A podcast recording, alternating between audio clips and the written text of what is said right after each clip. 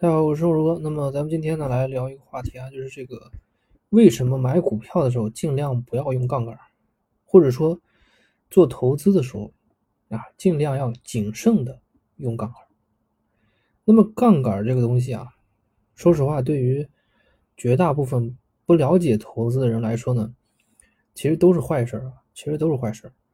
很多人这辈子啊，我估计能够算得上是杠杆的。也就是房子和车子，啊，也就是借钱买买房啊，借钱买车，房贷和车贷。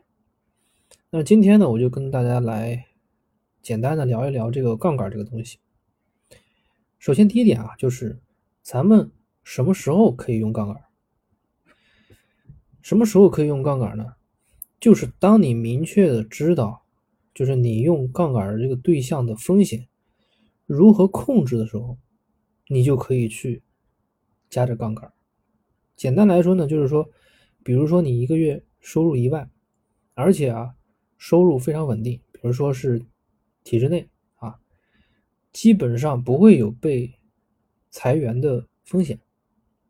那么这个时候呢，你其实就可以去，嗯，稍微去买一个，嗯，贷款数量比较多的房子，比如说啊，你一万的收入，然后房贷贷个五千。啊，为什么？因为你收入非常的稳定，裁员的风险极小。那么这个时候呢，你的风险很小的情况下，而且是可控，那么这个时候呢，你你其实可以上一点杠杆。但是啊，当你不知道如何控制风险的时候，那就不要啊，那就不要。比如说，有的人说在这个私营单位上班，那么你在这个市场条件下。很容易，就是因为经济形势的恶化，从而造成这个啊潜在的这个失业的风险啊潜在的失业的风险。那么这场疫情呢，其实给很多小伙伴啊一个非常非常惨痛的教训啊惨痛的教训啊自己在这个疫情中被裁员了啊失去了工作，然后呢就造成了需要还大量的。房贷、车贷的现象，因为你之前加杠杆加的太厉害了，你没有考虑自己的承受能力，你知道吧？你加杠杆加的太多了，导致现在啊生活非常的艰难啊，非常的艰难。这个是第一点啊，就是说你知道明确的知道你用杠杆的这个对象的这个风险它如何控制，你能够很清晰的知道怎么控制这个风险，那么你就可以加一点。而且呢，不要过度的用自己的力量啊，过度用自己的力量，就是耗尽自己的力量，导致这个杠杆过大，其实也是也是风险很很高的一件事。第二个啊，就是为什么说投资中你要谨慎的用杠杆？首先说明啊，就是金融市场的这个风险啊，常常是你无法控制的，常常是你无法控制，所以这个就是为什么说。啊，这个买股票啊，这个东西加杠杆要小心的一个非常重要的原因。比如说股票，对吧？你如果说你想要融资融券，那你就得做好心理准备。为什么？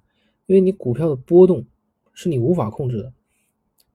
也就是说，就算啊，你很确定、很确定这只股票将来会涨，但是你无法控制它当前的波动啊，你无法控制它当前的波动。有可能它会急剧暴跌，也有可能它急剧上升。这个东西你是无法控制的，它的这个波动你是无法控制的。而这个价格的波动足以让你爆仓，所以这个就是最重要的原因啊，这个就是最重要的原因。那么在这个《富爸爸》这本书里面呢，其实也讲过这个原因，就是除此之外，他还列举了这个为什么自己在这个房地产投资上加杠杆。那么原因就在于它可以控制这个风险，它可以控制这个风险。比如说你贷款买了几套房子，每个月的月供是五千，啊，每个月月供是五千。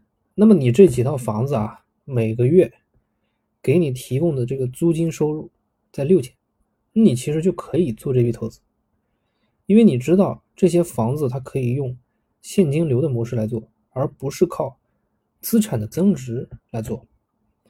如果说你的目标是说我买这套房子，然后说我就等着它，呃，这个涨多少，然后卖做投资，而不是来控制现金流的方法。那么你其实其实你这个房价那个涨跌你是无法控制的，那你是无法控制，你你这个风险很高的。所以也就是说，你可以掌控这个项目的风险，那你这个那你这个这个把握就很大了。比如说这个书里面就提到啊，你可以增加房间的装饰啊，增加一些必要的家具。来提升这个房子被租出去的概率，从而增加租金的收入。也就是说，你每个月的现金流，这个这个啊，买这个房子租出去的这个租金啊，减去你每个月月供，可以完全覆盖。那么它这个时候就成为一个良性的循环啊，成为一个良性的循环。但是啊，我们说你这个资产的价格其实是很难很难把握。就是说，你买这个房子，你不是用来租出去的。而是用来说你等它增值的，那你这个就很难说了。谁知道明年是涨还是跌呢？这个东西你是无无法保证的。同样的，这个也就是说，为什么说股票不要轻易加杠杆的一个重要原因，因为你无法知道这个价格会如何波动，你无法控制它。所以这个呢，就是我说的，为什么说投资中用杠杆要谨慎，尤其是什么买股票啊，买这种就是金融市场每天都在波动这种这种投资品啊。风险非非风险是非常高的，风险是非常高的。好，那么咱们今天的这个内容呢，咱们就聊到这里，咱们下期节目再见。